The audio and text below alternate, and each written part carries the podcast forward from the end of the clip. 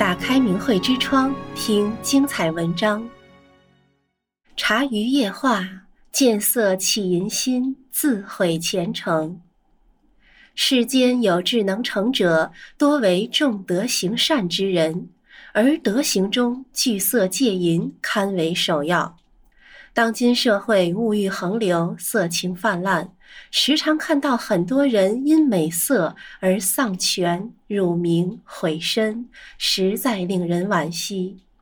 而在中国古代，古人们都是目不斜视，以礼相待，对男女之事要求特别严格，甚至动一个念头都是大过，害人害己。现在就让我们来听听看几个贪色现报的故事。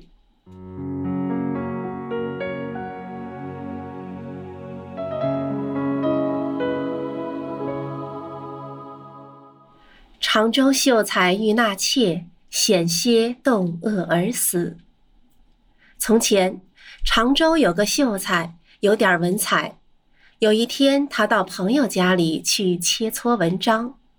他以“智者乐水”为题写了一篇文章，得意极了，也受到同辈的赞赏。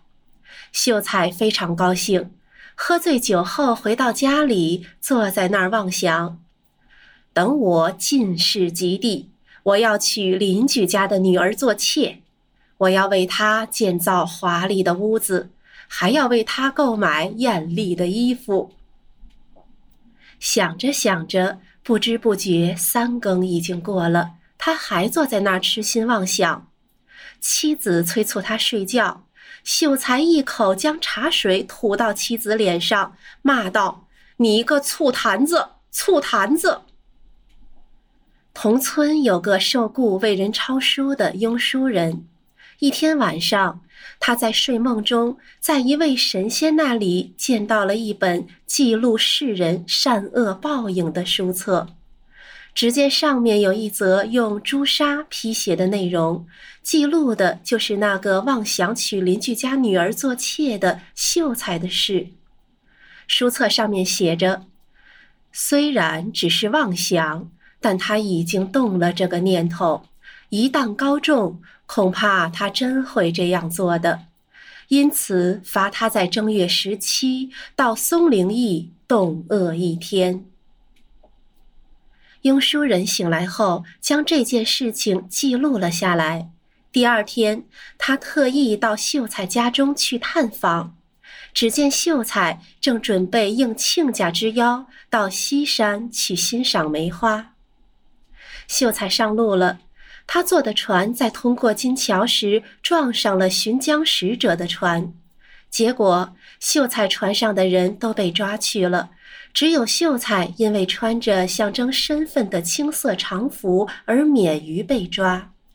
但他被绑在船头，快到松陵驿时才被释放，差点冻饿而死。这不就应验了庸书人的梦中所见吗？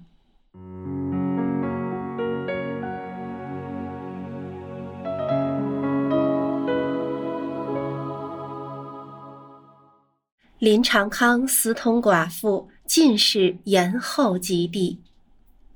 古时候，在山东有个名叫林长康的秀才，到了四十岁还没有考中举人。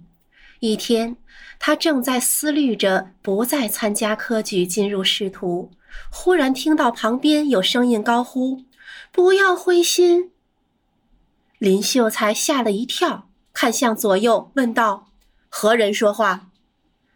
只听那声音回应道：“我乃阴间魂魄，这几年来一直跟在先生您的身边，守护着您。”林秀才要魂魄显形，魂魄不肯。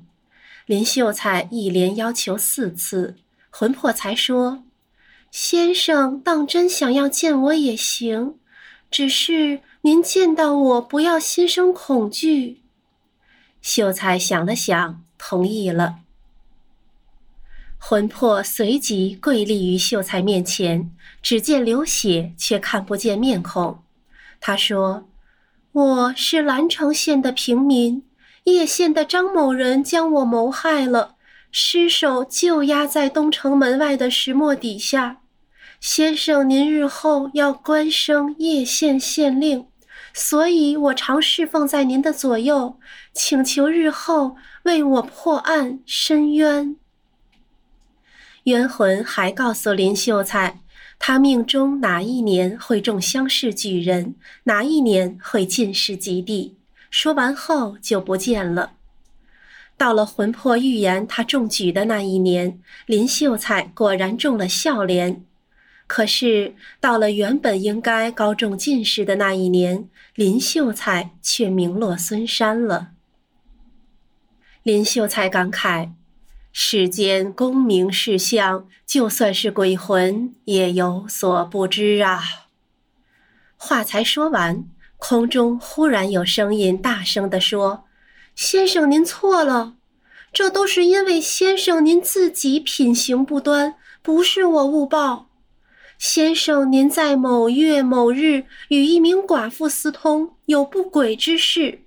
虽然在世上无人知晓，但阴司早已记下了您的恶行，所以才推迟了您通过科考的时间。林秀才大惊，这才明白世上的一切神灵都有记载。于是自那时起，他诚心悔过，谨言慎行，戒色拒淫，时时修身。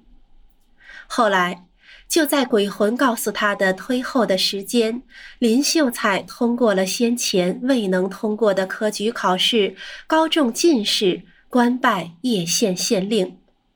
上任后，他立刻巡城，在东城门外看见了鬼魂所说的石磨。林县令命令手下启开石磨，果然有具尸体。林县令立刻传讯拘捕了张某。经审问，张某将自己杀人的始末如实说出，后来被依法惩办。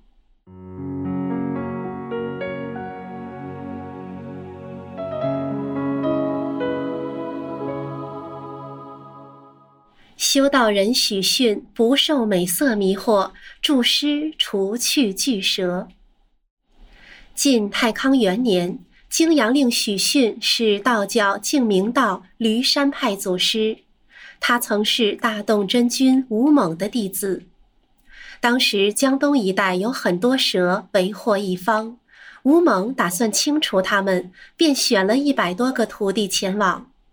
到了高安这个地方时，吴猛命人准备了一百斤木炭，然后量好尺寸，将木炭截断成相似大小的木炭条，再把木炭条摆放在道坛上。